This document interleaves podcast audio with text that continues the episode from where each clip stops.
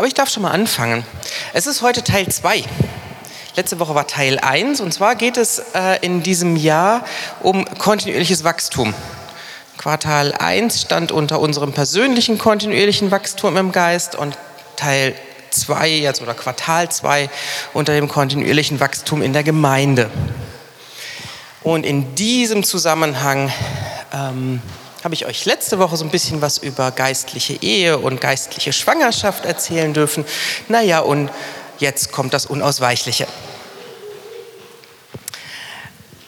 Letztes Mal habe ich euch ähm, ein Bild vor Augen gemalt, ein Bild, was euch durch euren Alltag begleiten darf und soll. Darfst einmal, glaube ich, weitermachen. Und zwar habe ich das Thema kontinuierliches Wachstum in der Gemeinde in den Kontext unserer Beziehung zum Herrn Jesus gestellt. Und kurz strukturiert habe ich euch ähm, für, für all die, die in Flitterwochen waren, ähm, zwei Bibelstellen genannt. Eine, und die seht ihr gerade aus Matthäus 28, 19 und 20 und eine andere aus Epheser 5. Erstmal zur ersten. Da berichtet uns Jesus eben von zwei Wachstumsarten. Im Vers 19, da seht ihr das äußere Wachstum. Geht hin und mache zu Jüngern. Äußeres Wachstum. Die Gemeinde soll wachsen. Einfach an Zahl. Die Leute sollen die Gnade Gottes erkennen. Und Teil 2, und das ist dann unser Thema von heute, ist der Vers 20. Da geht es um das innere Wachstum.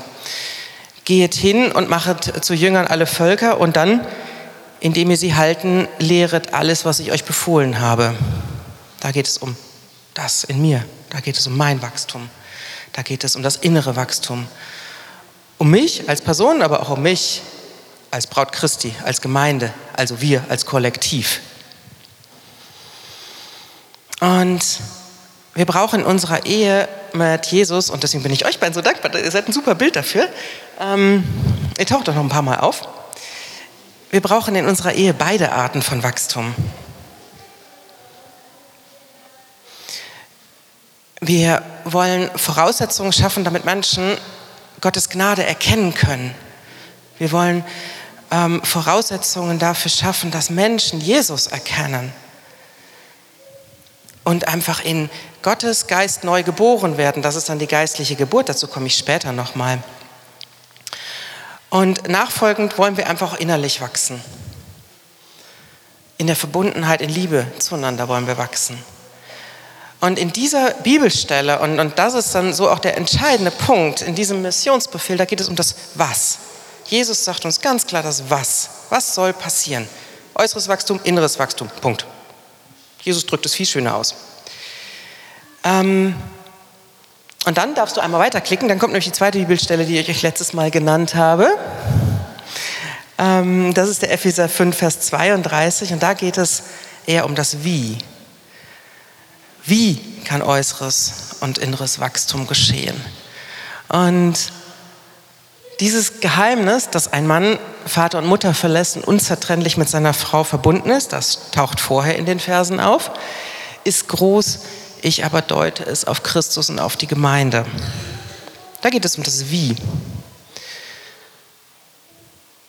Der Missionsbefehl von Jesus vorher, der erläutert das Was und die nachfolgenden Briefe an die junge Gemeinde in Summe und hier im Speziellen der Epheserbrief und dann diese Stelle exemplarisch, die erläutern uns das, das, das Wie. Wie soll etwas passieren? Jesus liefert die Grundstruktur, das Fundament, die Eckpfeiler, alles das, was wir als Christen und, und Gemeinde brauchen, um, um aufgebaut äh, zu werden. Das muss sich alles diesem Was unterordnen. Was soll geschehen der Gemeinde? Was ist gesund?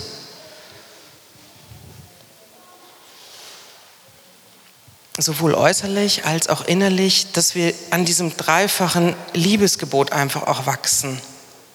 Liebe, und das kommt später noch ganz, ganz essentiell, das ist der Kern, das dreifache Liebesgebot zu Gott, zum Nächsten und zu mir selbst. Und in dieser Stelle aus dem Epheserbrief, da geht es um das Wie, um die konkrete Umsetzung im Alltag. Und ich habe euch erläutert, Wachstum, inneres wie äußeres, das können wir nicht machen. Wir können aber Voraussetzungen dafür schaffen, dass es geschehen kann, dass Gott durch uns wirken kann. Und ich habe euch beim letzten Mal erläutert, dass es dafür zwei grundsätzliche Voraussetzungen einfach braucht. Verlangen nach meinem Ehemann Jesus als Braut und eine Vorbe ein vorbereiter Mutterleib als Braut Christi. Verlangen ist grundsätzlich erstmal was Positives. Epithymeo, so ist der griechische Begriff, ist begehren, sehnen, sich nach etwas ausstrecken, sich zu etwas hinwenden. Und solange das auf Basis von Gottes guten Ordnung ist, ist alles auch in Ordnung. Es geht um eine Liebesbeziehung.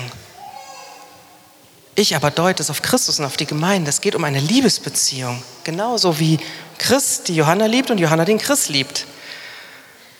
Das ist nicht ein formaler Akt vorm Standesamt, das war es auch.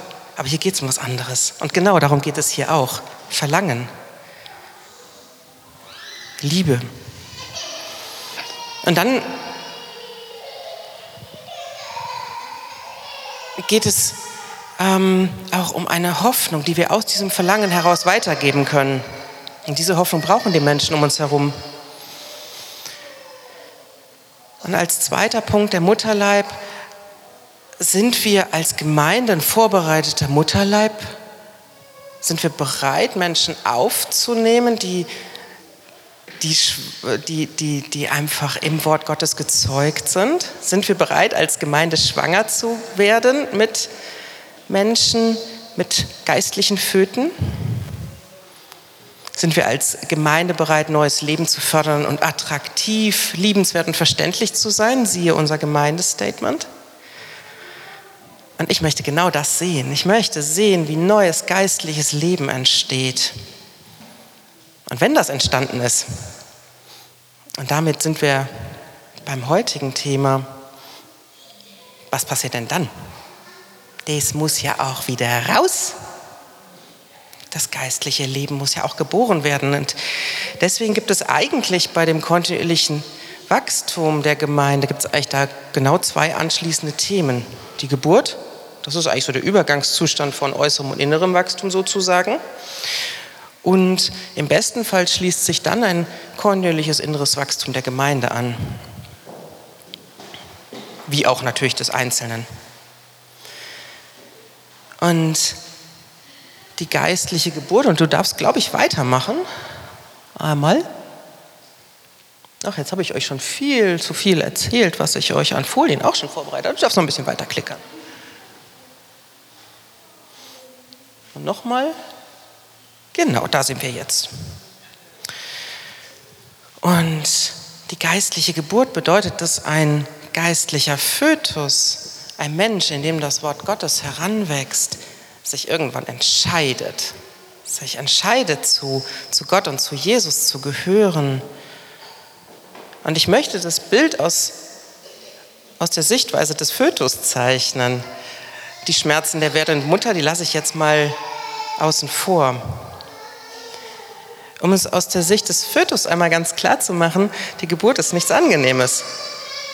Ich verlasse ja einen für mich als Fötus sehr angenehmen Zustand. Warm, ich werde automatisch ernährt.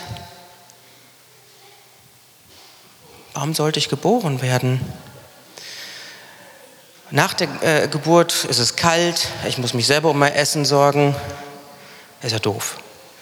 Dass der Fötus in der Gebärmutter ab einem bestimmten Zeitpunkt einfach schlicht keine Zukunft mehr hat, das weiß er ja nicht. Und so ist das bei der geistlichen Geburt auch. Ich habe es hier in der Welt sehr angenehm. Ist eigentlich irgendwie alles in Ordnung. Bei vielen zumindest. Aber ich habe keine Zukunft. Und die neue Welt nach der geistlichen Geburt ist am Anfang sehr ungewohnt, aber sie hat Zukunft. Und das kann einfach zu Fragen, Konflikten führen bei dem geistlichen Fötus, einem Menschen, der nach Gott sucht. Und da ist es ganz wichtig, und da darfst du einmal klickern, ähm, Dimitri. Ähm, hier ist es wichtig, dass wir als geistliche Geburtshelfer zur Verfügung stehen. Sind wir dazu bereit? Sind wir bereit, uns mit diesen Konflikten und Fragen eines, eines neu zu geboren zu werdenden Fötus auseinandersetzen? Dass wir die Menschen bei der Entscheidung begleiten. Und Jesus benutzt in der äh, Bibel ein Bild, was etwas anders als das mit Geburt und Fötus gestaltet ist, aber die gleiche Intention verfolgt. Er sagt, niemand baut doch einen Turm und, und wägt im Vorfeld nicht die Kosten dieser Entscheidung ab. Und diese Kosten-Nutzen-Rechnung, die müssen wir als Christen begleiten bei Leuten, die, die nach Gott suchen. Und deswegen schließt sich da genau das ganz Praktische dann für uns an. Wie begleiten wir solche Entscheidungsprozesse? Tun wir das überhaupt? Haben wir als Gemeinde, und genau da sind wir ja gerade, haben wir Einrichtungen in unserer Gemeinde, mit der wir solche Entscheidungsprozesse begleiten? Ein Stichwort wäre zum Beispiel, was, was in vielen Gemeinden ist, sind die Alpha-Kurse. Haben wir sowas? Wollen wir sowas? Passt das zu uns? Brauchen wir vielleicht was anderes? Alpha-Kurse sind bestimmt nicht das Nonplusultra, aber haben wir uns damit auseinandergesetzt als Gemeinde? Das ist wichtig. Ich möchte hier nur zur Diskussion anregen, dass wir das weiter diskutieren, dass uns das begleitet, dass das unser Montag bis Samstag ist. Und dass nicht hier irgendwelche Leute irgendetwas am Sonntag erzählen und Sonntagmittag ist das schon wieder weg. Wir sind die Braut Christi. Und zwar Sieben Tage die Woche. Und wenn du dich gerade angesprochen fühlst vom Heiligen Geist, in diese Richtung weiterzugehen, dann, dann verfolg das weiter, dann geh im Gebet weiter, dann rede mit deiner Gemeindeleitung. Und wenn dann ein Mensch eine Entscheidung für Jesus trifft, geistlich neu geboren wird, dann ist das ein Grund zu feiern. Das ist super. Das bedeutet ewiges Leben hier wie in der zukünftigen Welt. Und so handhaben wir es aber einer physischen Geburt auch. Wir basteln Windeltorten, vielleicht gibt es auch noch einen echten Kuchen. Wir bereichen Geschenke. Und das ist der zweite Punkt, glaube ich. Genau, nee, der dritte. Ähm, wir durften letztens noch eine Geburt bei Thomas mitbekommen. Und das ist total super. Ein Mensch, der, wie es die Bibel sagt, vom, vom äh, geistlichen Tod ins Leben übergegangen ist. Und du darfst einmal noch weiterklicken. Ich glaube aber, wir haben in Bezug auf unsere Feierkultur noch Ausbaubedarf.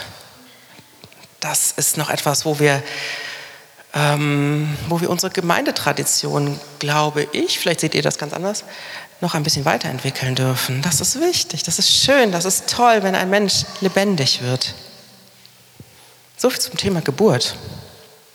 Das soll aber hier nicht aufhören, das müssen wir weiter diskutieren. Da müssen wir uns weiter in Richtung unseres, unseres Ehemanns ausstrecken als Gemeinde. Darfst einmal weiterklicken.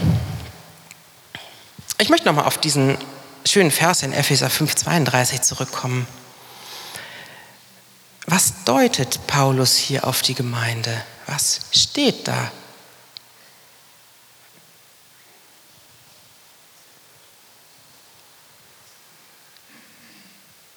Chris. Genau, Chris, total richtig. Es geht hier um die unzertrennliche Verbindung zwischen Mann und Frau. Unzertrennlich. Hast du das in deinem Kopf oder hast du es auch in deinem Herzen? Unzertrennlich. Es gibt nichts, was dich von deinem Ehemann Jesus trennen kann. Heute ist Pfingsten. Und ich trage genau dieses Symbol der Unzertrennlichkeit, trage ich in meinem Herzen, nämlich den Heiligen Geist. Das ist das Symbol, dass Gott in mir lebt, meiner Seele. Und wenn ich so unzertrennlich mit meinem Ehemann Jesus als Braut, als Individuum, aber auch als äh, Gemeinde, als Braut in Summe vereinigt bin, dann stellt sich doch gerade die Frage, wie drückt sich diese Beziehung dann aus? Und das, und dann darfst du einmal nochmal weiterklicken, das korrespondiert total gut mit den beiden großen Abschnitten des Epheserbriefs. In einen Klick weiter, in Kapitel 1 bis 3 erläutert Paulus, dass wir als Heiden und Juden gleichermaßen aus der Liebe Gottes heraus berufen sind und durch Jesus errettet sind. Und diese drei Kapitel, die stellen gewissermaßen den, den Part unseres Ehemannes dar, drücken seine Liebe zu uns aus. Wir sind berufen. Und genau deswegen, und das ist dann der nächste Klick, sagt dann Paulus in Kapitel 4, Vers 1, sollen wir unserer Berufung würdig jetzt leben. Das ist genau dann der Punkt mit dem inneren Wachstum. Wir sollen in der Liebe leben. Das ist das durchgehende Prinzip des Epheserbriefs, in der Liebe leben, weil Gott uns aus Liebe gerettet hat.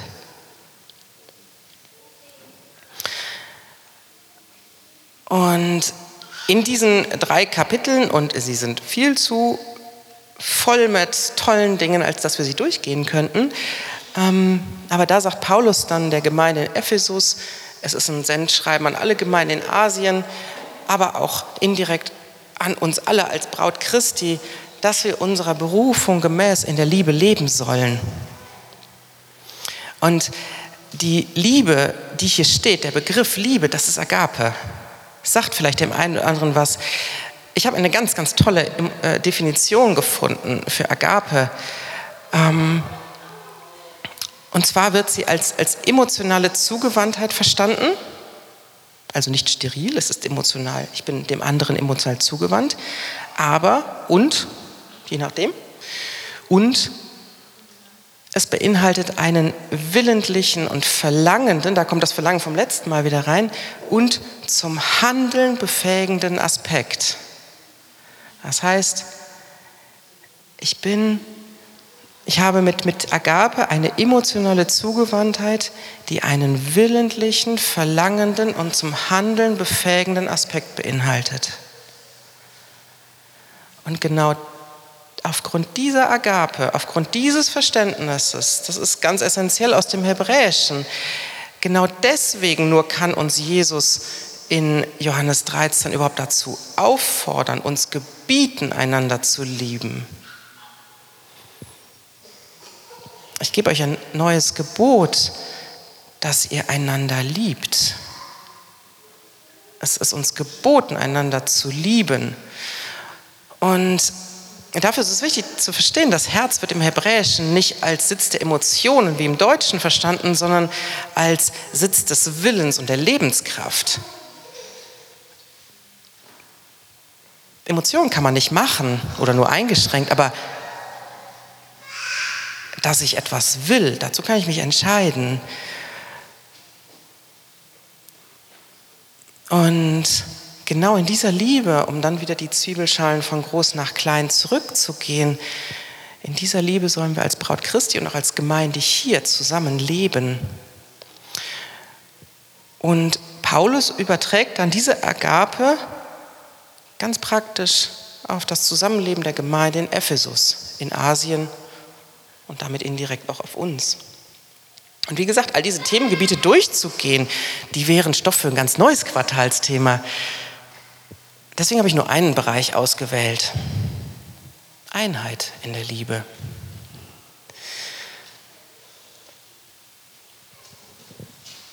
Und ich glaube, einmal darfst du klicken. Sogar noch ein zweites Mal. Und noch ein drittes. Genau. Wenn ihr wollt, schicke ich euch die Folien auch später nochmal rum, dann, dann braucht ihr sie nicht abzufotografieren. Die Einheit ist für Paulus ein zentrales Thema. Da darfst du einmal weiterklicken noch. Ganz am Anfang dieses Abschnitts, wo es um uns geht, um unser Verhalten, um unsere Berufung würdig in Liebe zu leben. Ganz am Anfang dieses Abschnitts hat Paulus vier Verse.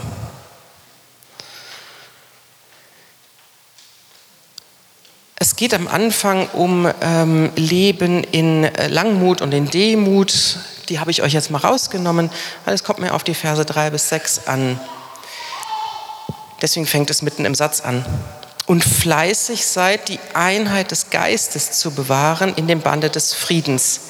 Ein Leib und ein Geist, wie ihr auch berufen seid zu einer Hoffnung eurer Berufung. Ein Herr, ein Glaube, eine Taufe, ein Gott und Vater über allen, durch alle und in allen. Gesundheit. Wir sind eins. Wir sind eins. Lass dir das mal einen Moment auf der Zunge zergehen. Wir sind eins. Eins in dem Heiligen Geist, der in uns wohnt. In jedem, der sich für Jesus entschieden hat. Entscheidung, ganz zentral. Eins in dem Bande des Friedens. Jesus hat durch sein Blut Frieden zwischen dem Vater und uns geschaffen. Und als Bestätigung, dass, dass einfach diese Befreiung, dieses Band des Friedens Bestand hat. Deswegen hat er uns beziehungsweise unseren ersten Geschwistern den Heiligen Geist an Pfingsten geschenkt. Wir haben den genauso. Wir feiern nicht nur Gottesdienst zusammen. Wir gehen hier nicht raus und dann ist wieder alles wie, wie vorher. Wir sind eins. Wir sind verbunden wie Zellen eines Körpers. Wir gehören zusammen. Wir funktionieren zusammen. Wir gehören zu einer Braut, zu einem göttlichen Bauwerk. Wir freuen uns zusammen und wir leiden zusammen. Wir feiern Hochzeiten zusammen und wir begleiten zusammen in Krankheit. Wir sind eins. Und wenn jemand einen Mangel hat, dann gleichen wir den auch gemeinsam aus. Und zwar genau so viel, und das muss in diesem Zusammenhang einfach auch klar sein, wie in unserer Verantwortung als Gemeinde liegt. Die Eigenverantwortung jedes Einzelnen wird dann in Vers 28 des gleichen Kapitels am Beispiel des Stehlens deutlich gemacht. Es lässt sich aber grundlegend auch auf andere Bereiche der Verantwortungslosigkeit übertragen.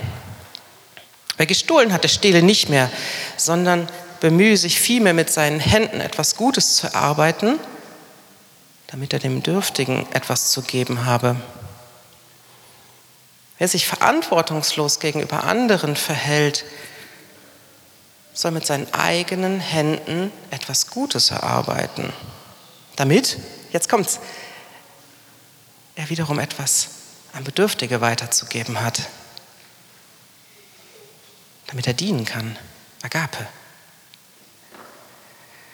Und das lässt sich auf Materielles, wie in diesem Fall aber auch auf Zwischenmenschliches übertragen. Da wir eins sind, ist jeder auch dazu aufgerufen, eigenverantwortlich auch zu handeln in dem Gesamtkonstrukt Braut Christi.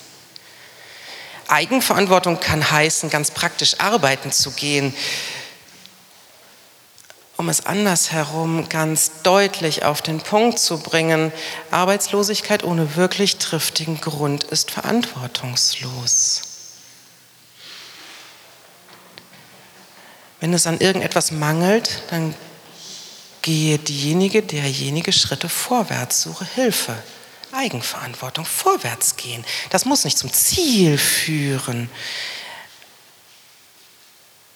zu einem vielleicht von uns gesteckten Ziel, aber wir sind aufgerufen, Schritte zu gehen. Agape befähigt uns zum Handeln. Wir sind befähigt, wir sind nicht hilflos. Wir sind befähigt zum Handeln. Wie auch immer dieses Handeln in der Situation aussieht, wir sind fähig durch Jesus. Es ist eine aktive und eine dienende, auf Dienen auch ausgerichtete Liebe. Und noch einen zweiten Punkt der Eigenverantwortung möchte ich noch erwähnen. Den in der Gemeinde. Da sind wir gerade. Ich glaube, da darfst du einmal weiterklicken. Du hast eine Verantwortung in der Gemeinde. Jedem Einzelnen von uns sind Gaben gegeben und die müssen wir, so viel an uns selber auch liegt, auch nutzen. Und das findet ihr in den, äh, auch gleiches Kapitel. Äh, es ist sehr leben, äh, lesenswert. Ähm, ich empfehle den Epheserbrief jedem sehr gerne. Ähm, Epheser 4, die Verse 7, 11 bis 13. Jedem Einzelnen von uns aber ist die Gnade gegeben nach dem Maß der Gabe Christi. Jedem Einzelnen. Jeder. Es ist keiner ausgenommen. Und er hat gegeben etliche zu Aposteln, etliche zu Propheten, etliche zu Evangelisten, etliche zu Hirten und Lehrern, um Agape, die Heiligen zuzurüsten für das Werk des Dienstes zur Erbauung des Leibes Christi, bis dass wir alle zur Einheit des Glaubens, Einheit, und zur Erkenntnis des Sohnes Gottes gelangen und zum vollkommenen Manne werden, zum Maß der vollen Größe Christi, Wachstum, bis dass wir kontinuierliches Wachstum. Jedes Wort irgendwie strotzt vor genau diesem Wachstum. Und wenn du, an, wenn du diesen spezifischen Punkt mit den Gaben, die Gott dir individuell nicht äh, gegeben hat, nicht ausfüllst, dann ist auch das leider verantwortungslos. Wir brauchen einander als Braut Christi. Wir gehören zusammen, wir sind eine Einheit. Auch hier wiederum Agape ist eine Liebe, die zum Handeln befähigt, zum Dienen. Jetzt aber genug mit der Eigenverantwortung. An dem Punkt, wo genau das auch Fakt ist, wo die Eigenverantwortung getan ist, da sind wir als Gemeinschaft, als Einheit im Geist auch dazu aufgerufen, einander beizustehen, Unterstützung zu sein. Wir sind auch genauso dazu aufgerufen, einander zu stützen. Wenn jemand leidet, dann stützen wir diese Person. Dann rufen wir an. Wie geht's dir? Ich kann vielleicht nicht helfen, ich kann zuhören.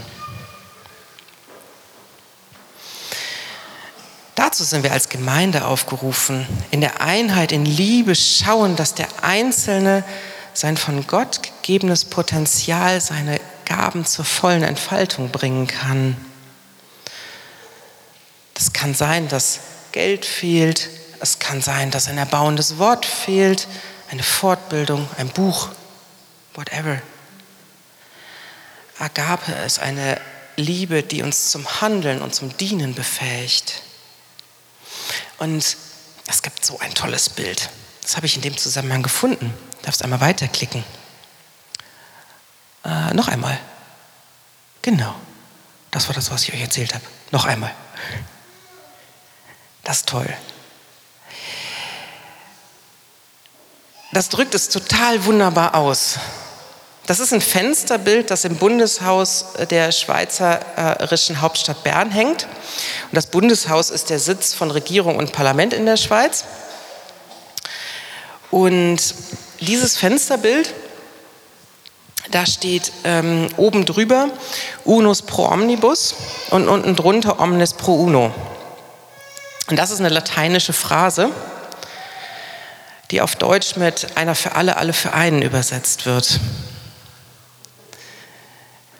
Und sie stammt ursprünglich mal aus dem äh, Roman Die drei Musketiere von äh, Alexandre Dumas dem Älteren. Und der hat ihn 1844 veröffentlicht, kapitelweise in der Zeitung. Und der ist zum Wahlspruch von der schweizerischen, von der, Eid, äh, von der schweizerischen Eidgenossenschaft geworden. Und deswegen haben die den sich auch ins Bundeshaus gehängt. Und das Bild, das finde ich so schön, weil es ähm, als Zusammenstellung einfach ausdrückt, dass wir eine unzertrennliche Einheit durch den Geist Gottes sind, der in der Mitte durch das Kreuz dargestellt wird.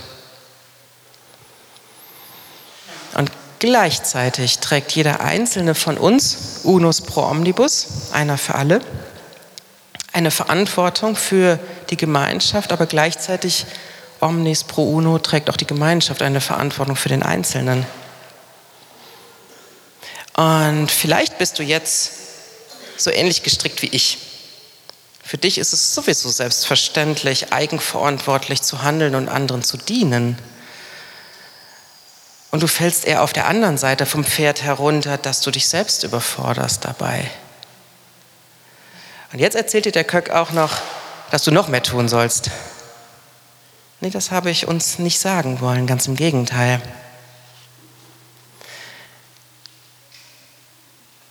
An der Stelle, und da darfst du noch einmal weiterklicken, ist es wichtig, dass du, dass du und ich uns selbst nach der Motivation fragen. Einmal noch weiter. Aus der heraus wir dienen. Hast du vielleicht aus deinem Elternhaus mitbekommen, dass du nur etwas wert bist, wenn du etwas für andere tust?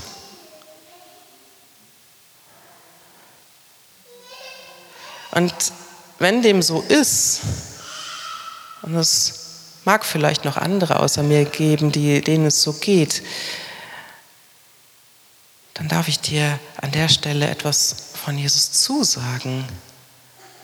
Du bist eins mit ihm. Klick einmal weiter. Du bist eins mit ihm. Du gehörst unzertrennlich zu ihm. Epheser 5, Vers 32. Ohne dass du etwas dafür leisten musst. Du bist aus Gnade gerettet. Die Ehe besteht aus Gnade. Du bist einfach so Gottes Sohn oder Tochter. Einfach aus Liebe. Entspann dich. Und an der Stelle tut es mir immer gut, wenn meine liebe Frau mir in solchen Situationen dann zusagt, nein, das ist die Verantwortung von XYZ, nicht deine.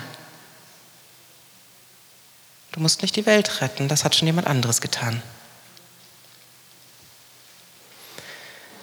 Sagt euch das gegenseitig auch zu, Agape, wenn es nötig ist. Ich brauche das mal wieder. Und vielleicht bleibt das alles mit der Agape irgendwie graue Theorie für dich. Dann habe ich noch ein Beispiel von heute Morgen von uns. Julia hatte wegen äh, dem Wetter, ihr seht es draußen, Kopfschmerzen und so ein bisschen wieder in Richtung Migräne. Und die Jungs waren am periodischen Abdrehen. Die Eltern unter uns wissen, was ich meine. Ähm, ich war total genervt von der Gesamtsituation. Und für das Frühstück fehlt auch noch der Kaffee. Und da dachte ich mir, jetzt sind mir Julias Kopfschmerzen egal, ich mache jetzt trotzdem die Kaffeemühle an. Und da habe ich mir gedacht, nee, halt, Agape. Ich entscheide mich jetzt erstmal, Julia nicht zu verletzen.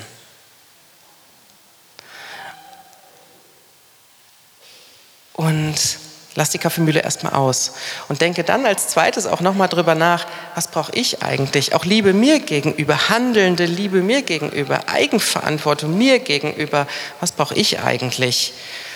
Was liegt in meiner Eigenverantwortung? Vielleicht brauche ich auch schlicht einfach mal was zu essen. Danach sah es mir auch wieder besser aus.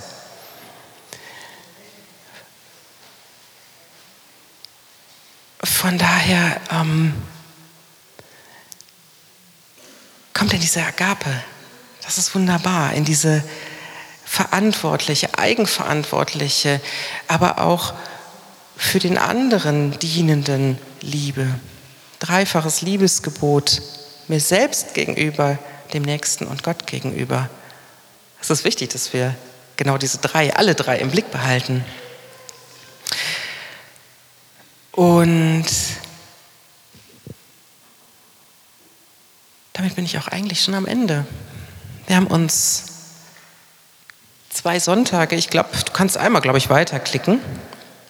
Wir haben uns zwei Sonntage hintereinander mit verschiedenen Bereichen des Gemeindewachstums, inneres wie äußeres Gemeindewachstum beschäftigt. sowohl mit der Beziehung von uns als Braut Christi mit unserem Ehemann Jesus unter der Überschrift Liebe und Verlangen. Aber es gibt noch in Bezug auf die Epheser und, auf den, ähm, und in Bezug auf den Brief von Paulus an diese noch ein paar Dinge zu sagen. Jesus selbst wendet sich nämlich in Offenbarung 2, 1 bis 7 an die Epheser. Damit ihr wisst, ich wusste es nämlich im Vorfeld nicht so klar, wo Ephesus liegt, habe ich euch mal in Google Maps markiert. Izmir habe ich euch auch noch mal drin gelassen, deswegen ist das Bild ein bisschen hochkant, also ungefähr 70 Kilometer südlich von Izmir liegt, lag Ephesus, also an der Westgrenze der heutigen Türkei. Und sie war in der Römerzeit, war sie der, die Hauptstadt der Provinz Asia. Und mit über 200.000 Einwohnern, also so ungefähr wie Aachen heute, eine der größten Städte des Römischen Reiches. Und wie ihr seht, sie lag am Mittelmeer Sie hatte Hafenzugang oder, oder Meereszugang und war dementsprechend eine riesige Handelsmetropole.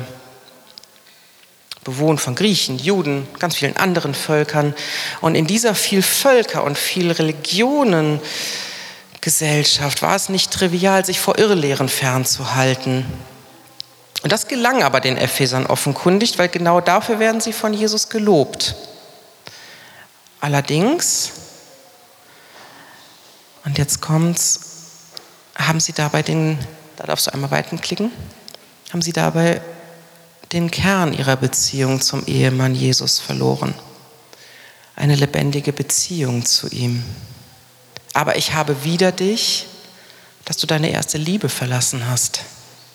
Bedenke nun, wovon du abgefallen bist und tue Buß und tu die ersten Werke, sonst komme ich über dich und werde deinen Leuchter von seiner Stelle stoßen, wenn du nicht Buße tust.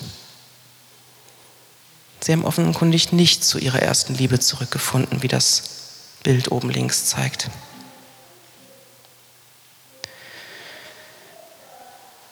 Ich habe den Satz von Paulus in meiner kleinen Ansprache auf der Hochzeit von Johanna und Chris ans Ende gestellt und ich tue es auch hier und damit schließt sich auch der Kreis in, Beziehung auf, in Bezug auf die Eheleute aus 1. Korinther 13, 2. Und wenn ich Weissagen kann und alle Geheimnisse weiß und alle Erkenntnis habe und wenn ich allen Glauben besitze, sodass ich Berge versetze, habe aber keine Liebe, so bin ich nichts. Ohne Agape, ohne diese dreifach dienende Liebe, Gott, dem Nächsten und mir selbst, bin ich nichts. Mit Gott, mit Agape, mit der Agape Gottes in mir bin ich alles. Und danach lasst uns streben. Lasst uns das Schicksal von Ephesus insofern eine Lehre sein, als wir vor Augen geführt bekommen, was unser Kern ist. Die lebendige, verlangende und dienende Liebe, von uns als Braut Christi zu unserem Herrn Jesus. Da darfst du noch einmal weiterklicken. Eben das, was auch im Fensterbild im Bundeshaus in Bern in der Mitte steht. Das Symbol der vollkommenen Agape. Lieber Jesus, ich danke dir jetzt für dein Wort. Ich danke dir für deine Agape, für deine vollkommene Agape, die sich am Kreuz gezeigt hat, die uns frei gemacht hat, die uns ins Leben versetzt hat. Und ich bitte dich, dass du genau diese Agape in uns kontinuierlich wachsen lässt, als, als Individuen in der Beziehung zu dir, in der Beziehung von uns als Braut, als Gemeinde zu dir. Brauchen diese Agape so essentiell und bitte mach du, dass sie in uns wächst, groß wird und